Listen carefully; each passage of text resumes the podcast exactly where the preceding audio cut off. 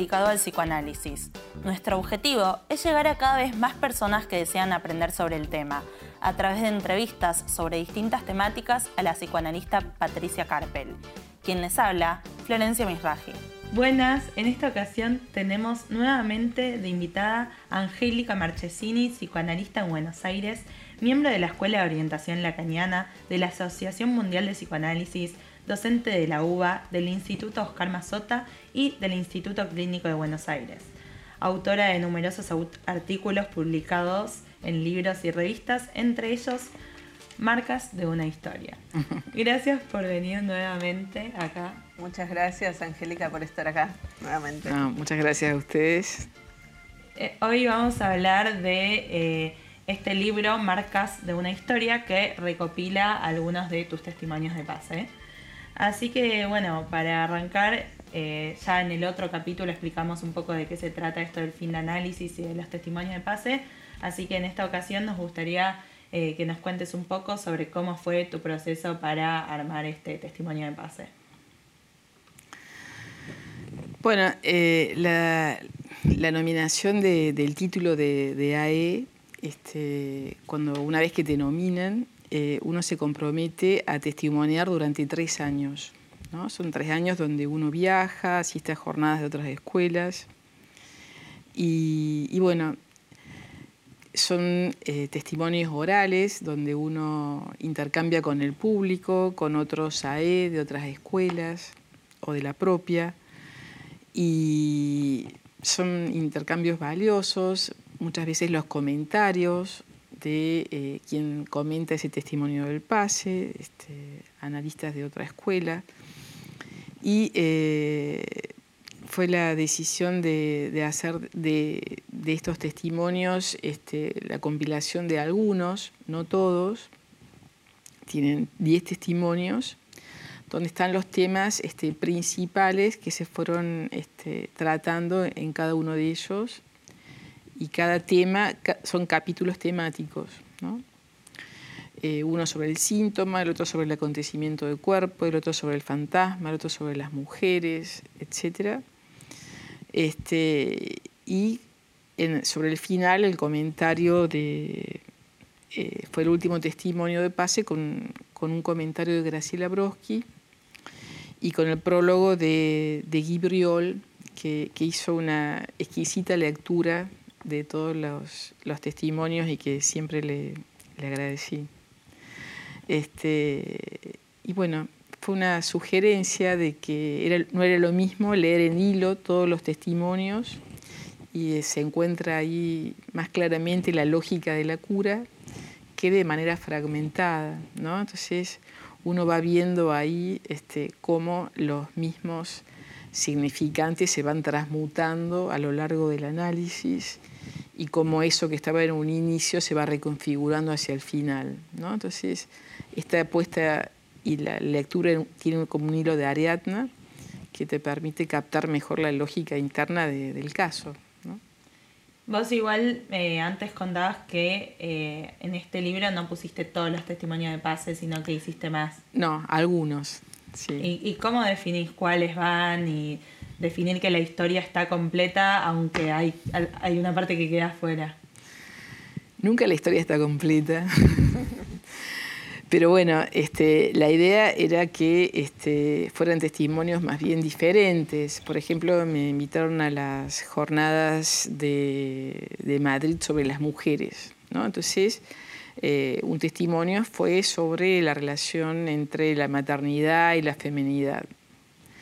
Bueno, ese era un tema. En otro lugar me llamaron por algo un poco parecido, entonces elegí, digamos, entre temas parecidos el que me parecía este, más representativo y este, lo elegí para, el libro, digamos, tratando de que no se repitan y de que este, sean temas abarcativos de lo que se trató en un análisis. Sí, yo que leí algunos de los testimonios o la escuché a Angélica en algunas jornadas o congresos, a mí me resultaron muy interesantes y bueno, quizás de lo que estás comentando, esto de los impas, ¿no? esto que van invitando las escuelas a resaltar un, rasgo, una cuestión, resaltar cierta dimensión, quizás es cómo se atraviesa quizás el impas de la maternidad, qué temas surgieron en relación a, digamos, cómo posicionarse como mujer, cuestiones que me parece que cada testimonio los aborda, ¿no? porque la posición sexuada y, los síntomas que surjan en relación a eso eh, es algo que que, en los testimonios donde se trata de un análisis, algo de eso eh, se pone en juego, se responde. Eh, ¿Y cómo, cómo era el proceso? Vos, mientras que te estabas analizando, ya sabías que en algún momento ibas a hacer el testimonio de paz, entonces ibas tomando nota o, retomaste todo después lo que te acordabas o cómo se arma? En el, análisis hay como momentos eh, que son como hitos, ¿no? que son inolvidables. Entonces, eh, fueron muy importantes las interpretaciones de los analistas. ¿no? Este, yo tuve dos analistas eh, y dos muy buenos analistas y esas interpretaciones fueron como, como marcas indelebles donde hubo un antes y un después. Entonces, esas interpretaciones te, ordenan, este, te ordenan el caso. Eh, uno va a análisis y habla de una forma desordenada de todo lo que le ocurrió, de todos los eh, padecimientos, angustias. Y, el analista va, va seleccionando, va ordenando esos significantes que nosotros llamamos amos, que son como significantes claves en nuestra historia. ¿no? Son significantes comodín, que, uno, que aparecen en todos lados.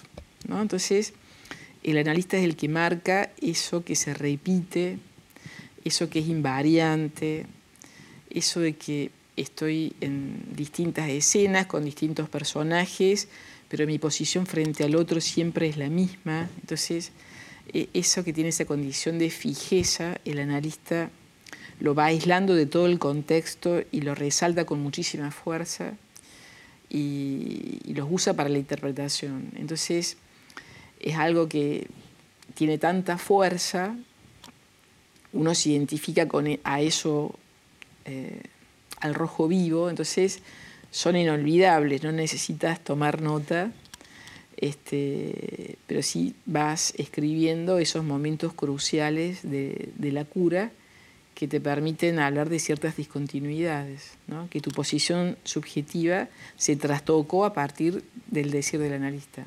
Uno de los significantes que vos aislás como importantes en tu testimonio es el de la neutralidad. ¿Cómo, ¿Qué podés decir de eso? Bueno, es, eh, fue un significante aislado por el analista, y un significante que tenía que ver con, la historia y con un dicho del padre.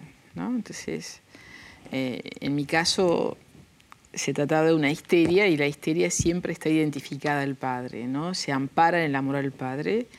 Y estos significantes que provenían de él este, realmente fueron una, marca este, importante entonces estaba la neutralidad, habría, habría que, ser neutro, si uno era neutro no, no, estaba en riesgo.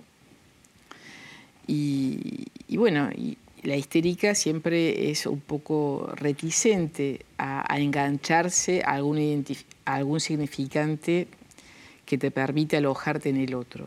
¿no? Entonces, este, más bien eh, es reticente a ello y después se queja de que el otro no le hace lugar. Entonces, eh, mi analista me, aproximaba ese significante para que yo me identifique a eso, a eso que yo despotricaba. Entonces, eh, yo le atribuía ese significante al analista, que él era neutro, que él era burocrático, que no tomaba ah. partido en las cuestiones de la escuela. Entonces, esto, en realidad, eh, yo ponía en escena mi propia subjetividad, ¿no? Este, me quejaba de la neutralidad, era un significante que provenía de mi padre, Entonces, eh, durante el análisis, ese significante se fue, se fue modificando.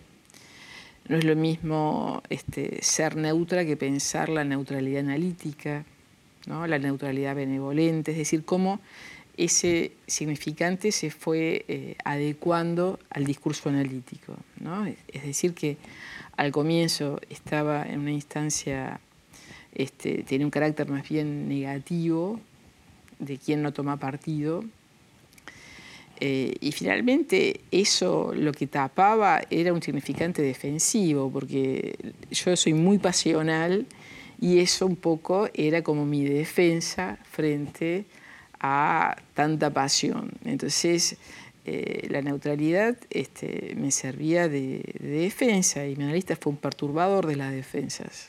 ¿no? Mm. Entonces el significante puede ir variando o debe ir variando a lo largo del análisis es el mismo significante, pero este, este proceso de livianización que uno tiene sobre eso, eso que al comienzo significó todo para vos, finalmente eso después este, uno, uno lo deja caer, eso que era tan importante se, desactiva, ¿no?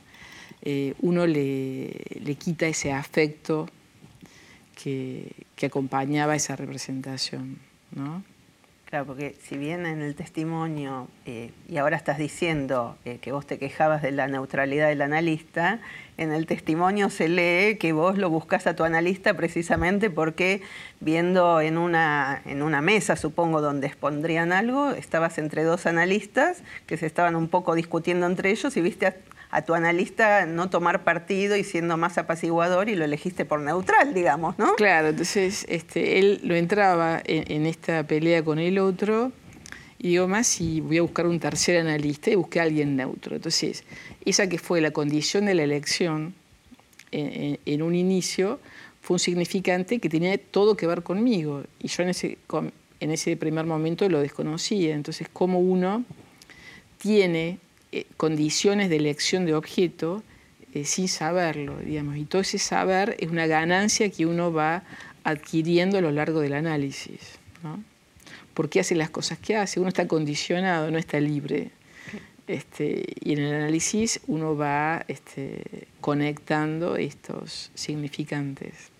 Claro, y que no fue tu azarosa, no fue azarosa esa elección, ¿no? Exacto. Fue inconsciente en todo caso. Exactamente. También... Eh, Entonces uno en ese tiempo, que está tomada por ese significante, empieza a leer sobre eso y, está tomada por eso. Entonces uno lee lo neutro de Roland Barthes y uno está tomado por eso este, absolutamente. y, bueno, hasta que uno logra que ese significante pueda caer y se produce la desidentificación. ¿no? Claro, y también me parecía interesante quizás en el testimonio como algo decías en relación a lo necesario que era trabajar eso para tomar una buena posición de neutralidad como analista, ¿no? de abstinencia, pero no desde esa neutralidad más neurótica que uno trae de inicio al análisis. ¿no? Sí, que hace falta todo un trabajo sobre eso para como analista situarse bien con eso. En el momento en que decidiste llegar a hacer el testimonio de pase, ¿cómo te habías dado cuenta que ya era el fin de análisis? Bueno, habían pasado varios años, este, como, dice, como dije en aquella ocasión, como que había pasado por distintos estatutos de ese otro, este, y uno ya no demanda al otro, ¿no? no cree que el otro le va a dar a uno lo que le falta, ¿no? porque eh, el neurótico sufre de la falta en ser y cree que en cada uno de esos otros va a encontrar lo que le falta, ese complemento de ser. Y entonces este, llega un momento donde, donde ese complemento no va a aparecer, este, donde el otro no va a ser este, quien me va a completar. ¿no? Este, Lacan acerca un concepto que tiene que ver con, la castración, ¿no? Uno tiene otra relación a la castración, ¿no? Mm. Una mejor relación, entiendo, porque, digamos, si uno podría decir, bueno, resignado o mal con eso, o en algún momento en el otro encuentro vos habías dicho cínico, ¿no? Y aislándose, pero me parece que lo que genera es después que esa falta sea un motor en relación a un deseo, a un entusiasmo. No es una resignación, sino que todo eso que era trágico se vuelve un poco, un poco una comedia, digamos. Ya, ya te reís de tus propias cosas este, ya no vivís eh, en estado de alerta, en esa expectativa angustiosa, porque algo malo va a pasar, uno está más este, abierto la contingencia, este, uno está más tranquilo y no siente que el otro le demanda y que uno tiene que responder, ¿no? Entonces, uno está, está más cómodo, ¿no? En el sentido que que no tiene ninguna imperiosidad en relación al otro, que eso era un elemento neurótico. ¿Qué significa en un análisis hablar orientado por lo real? Bueno, se dice que la clínica analítica es una clínica este, que tiene una orientación eh, por lo real. ¿no? Entonces, eh, había dicho en aquella oportunidad que eh, es una clínica que tiene que ver con la política del síntoma. ¿no? Y ese real del que se trata es un real que está en el síntoma, que tiene que ver con el concepto de, repetición en Freud, con el concepto de fijeza. Hay algo que nos lleva siempre al mismo lugar, hay algo que invariante, que no cambia. Y el concepto de real de Lacan está en, esa, en eso invariante, en esa fijeza que hace que eh, yo siempre obtenga esa gratificación de la misma manera. Entonces, el real es el real de cada uno, no hay un real colectivo, digamos. Cada uno tiene su real en la vida. Es un real que tuvo que ver con, con la contingencia de cada cual. Y, es, y esas contingencias de la vida hacen una marca que después tiende a repetirse y se imprime una matriz que es como un axioma en la vida de cada uno. ¿no? Entonces, eh, el fantasma en sí mismo es un axioma que este, determina los síntomas que nosotros tenemos y que siempre nos van a reenviar el axioma de la misma forma. Entonces, el desafío del análisis es producir este, alguna variante sobre la repetición. Entonces, cuando uno se encuentra que ya no repite de la misma manera, y que al menos si eso se repite uno está advertido y se tiene un saber sobre eso y un saber hacer sobre eso. Entonces, eh, lo decía Freud, análisis terminable e interminable. La pulsión no cambia, digamos. La pulsión no la puedo neutralizar de ninguna manera. Entonces uno se posiciona diferente frente a ese real, que es el real del cada uno, el real que les tocó, y que nos va a tocar, porque uno está abierto a la contingencia y uno este, no tiene ningún control yoico sobre eso. Es, decir, que, que, siempre nos valemos de, nuestro síntoma, que es lo que conocemos mejor, y esto que al comienzo fue un sufrimiento, en el análisis se logra estetizar ese síntoma. Em, en tu segundo testimonio aparece tu silencio como un síntoma o una inhibición. Y bueno, quería preguntarte cómo trabajaste con eso y cómo leíste como esta vuelta para que dejara de ser un silencio sufriente y, atravesar ese real desde otro lugar. Eh, sí, al comienzo, eh, más que inhibición, que es como una detención en el movimiento, eh, el analista hizo del silencio un síntoma. ¿no? porque había una, uno puede decir, una oralidad retentiva. Es decir, que había algo que me sustraía, como un rasgo de la histeria, me sustraía la palabra, la retenía para mí, eh, y tenía que ver con un padre silencioso. ¿no? Era una identificación al padre, que yo me satisfacía de esa forma y era un silencio mortificante, ¿no? porque eh, había congresos, había este, jornadas y yo no, hablaba, digamos, yo no intervenía o no, quería presentar y, bueno, Y, en algún sueño de aquel primer análisis eh, estoy en una aula de la institución donde estamos y, el analista me, me, acerca una tiza. ¿no? Entonces, como una invitación a escribir. Me acuerdo, esto fue hace muchos, muchos años, este, hace 30 años, y este, presenté en un primer congreso, me acuerdo, en Barcelona, este, escribiendo lo singular no hace pareja. Es decir, ese rasgo singular este, que no se enlaza al otro y que el analista hace un trabajo de forzamiento para enlazar ese síntoma de silencio al otro. Entonces, yo empecé a trabajar ese silencio que me remitía a mi padre y uno le empieza a buscar eh, un motivo. El silencio está ahí por algo, hay algo que hay que callar. Mm. Este, después escribió otro trabajo, el silencio habla, las palabras callan. ¿no? Es como mm. la paradoja.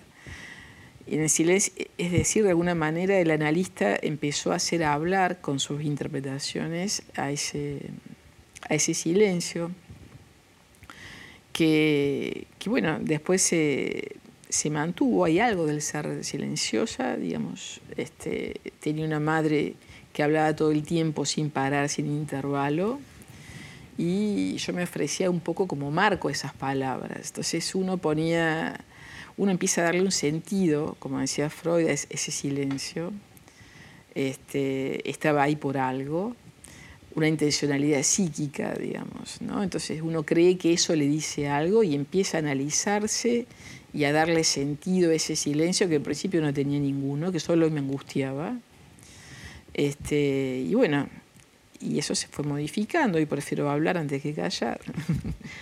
Sí, y a mí me gusta mucho ¿no? la secuencia de trabajo de sueños ¿no? que vos eh, contás ahí en el testimonio, porque vos estás contando este ahora, que es muy interesante, donde el analista te da la tiza, o sea, ese forzamiento y ese espacio del análisis que da la ocasión de, de empezar a escribir, de empezar a hablar. Eh, pero me acordaba también de otros sueños que vos decís, este, de Chapman y Chirolita, mm. donde vos eras hablada ¿no? como por un ventrílocuo que tendría él la palabra y vos tenías en tu mano algo, un escrito que no lo cedías. ¿no? Entonces me parece que ahí queda bien en juego la dimensión fantasmática del otro.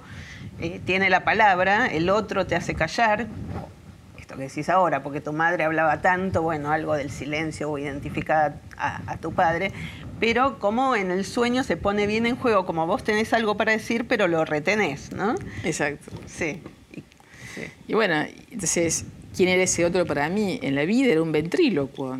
Entonces, este, que uno tenía que asentir a eso. Entonces, eh, el analista más bien este, forzó a que uno pudiera salir de, de esa posición de escuchar al otro. ¿no? Después me dediqué a escuchar a los otros, pero desde, desde otro lugar y después de, una metamorfosis de, de, esa posición.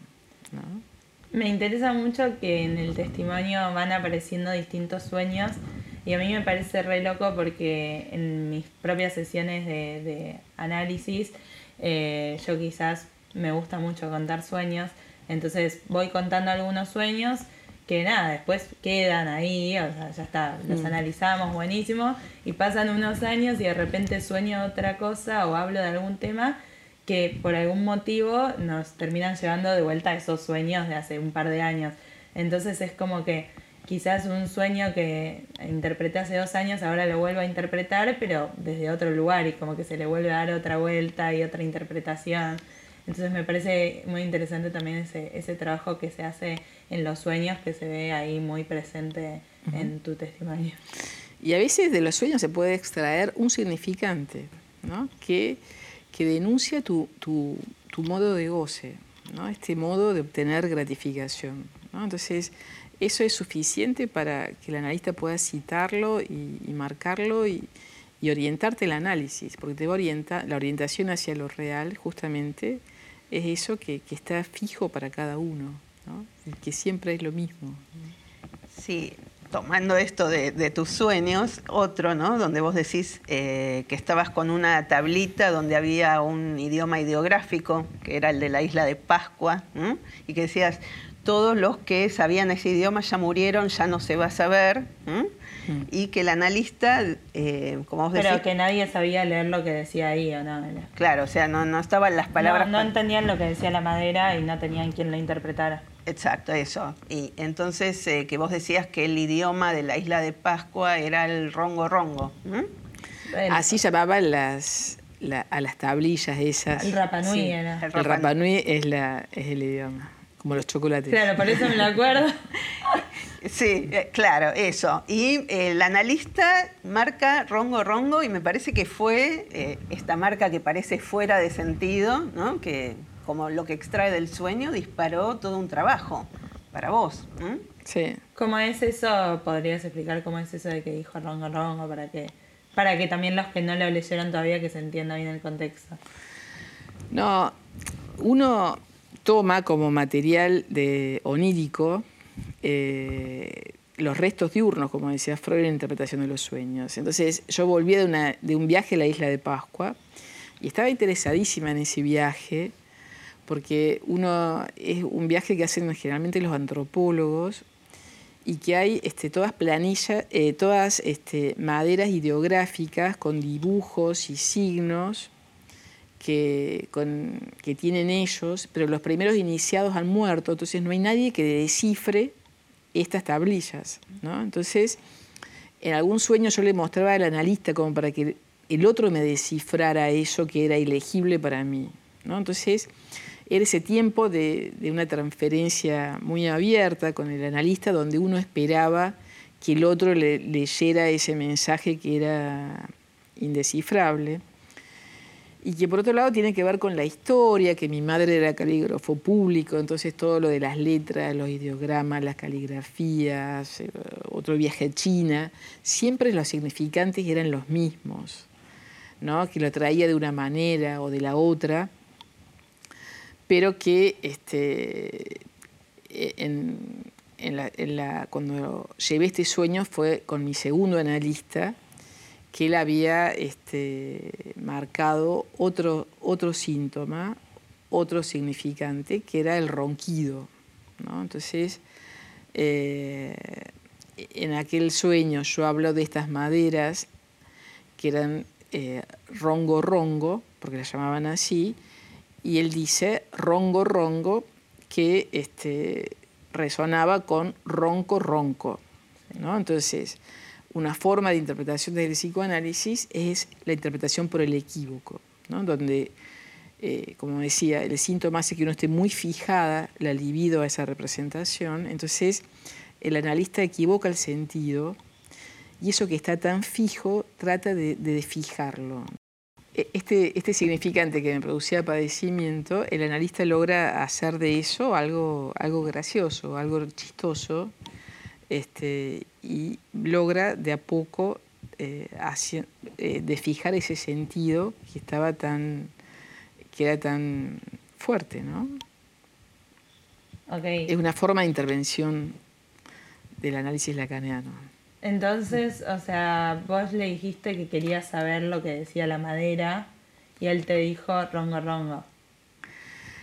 Él, eh, son como dos momentos de, aquel sueño. Este, en uno, eh, yo esperaba un desciframiento por parte del otro y él siempre interviene a partir del síntoma. ¿no? Entonces, ¿cuándo interviene el analista? interpretando el síntoma. ¿no?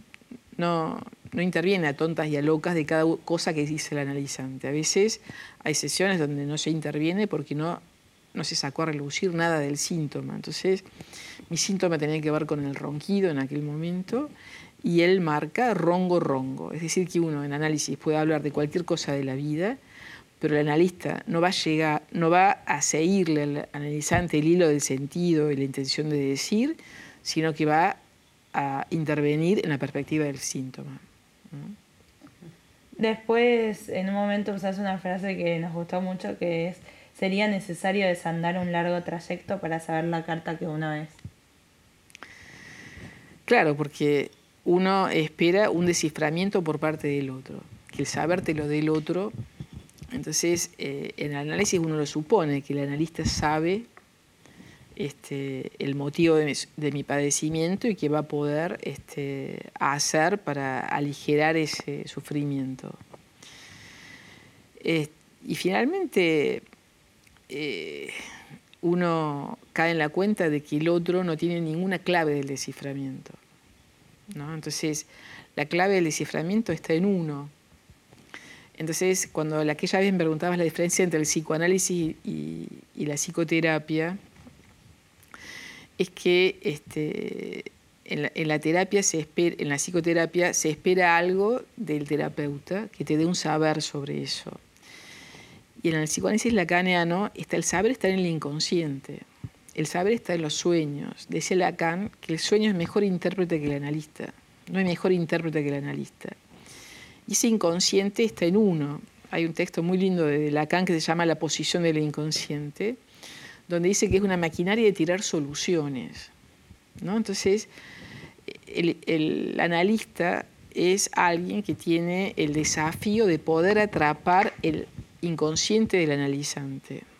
¿no? Entonces, ese, ese, es el único desafío del analista y que pueda este, el analizante hacer formaciones del inconsciente y a partir de ahí poder este, elaborar esas formas que él obtiene esa gratificación o ese goce que le hace mal y del que no puede separarse.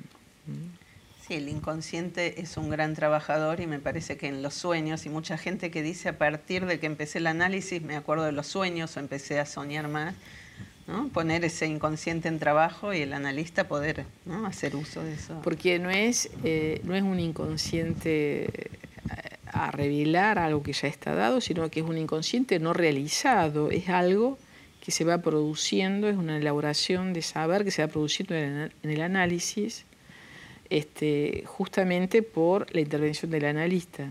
¿no? Lacan dice que es como virar ese goce al inconsciente y hacer formaciones del inconsciente, sueños, lapsus. Este, es la única forma de poder trabajar. No trabajamos con el discurso consciente. El analista habla, el analizante habla y habla y habla, y nosotros leemos entre eso que dice lo que tiene que ver con, otro registro. Como para ir cerrando, te quería preguntar cómo te resulta que tu testimonio de pase lo pueda leer cualquiera, porque en definitiva estás hablando de, de vos, de tu vida, de un montón de cosas. Eh, si te gusta, si te puede generar incomodidad también, teniendo en cuenta que después, o sea, tenés un montón de pacientes, entonces, ¿cómo te llevas con eso? No, uno, uno está, cuando el momento que, pide, que pide el pase, entrar al dispositivo del pase, uno está acuerda con, con, testimoniar en el caso de que fuera, fuera designado a él. Y, y, uno hace público algo de, lo, de lo privado, pero sobre todo me parece que lo importante es la articulación de la doctrina con, la historia de vida de cada uno. No, no se trata de ir a contar la tu vida, este, que no la cuento, simplemente como algunos significantes, algunas palabritas organizaron la vida de cada uno, eso te ha condicionado y cómo el análisis puede exorcizar eso, cómo el análisis puede introducir una variación en eso y si vos y vas a tener un destino funesto, el psicoanálisis este, puede, puede hacer que eso se, produzca de, otra manera, digamos. ¿no? Más relación, eh, yo hablo en el libro en relación a la chispa de la vida, cómo el análisis este, produjo una, una vivificación este, y otra relación al deseo de saber, ¿no? Bien, bueno, muchas gracias por venir nuevamente. No, Muchas gracias, súper interesante. Invita a leer el libro Marcas de una historia y bueno, esperamos verte. Bueno, muchísimas gracias por la invitación. Muchas gracias por llegar hasta aquí. Esperamos que les haya gustado este episodio. Para contactarse con nosotras, nos pueden buscar en Instagram como arroba sobre.psicoanálisis.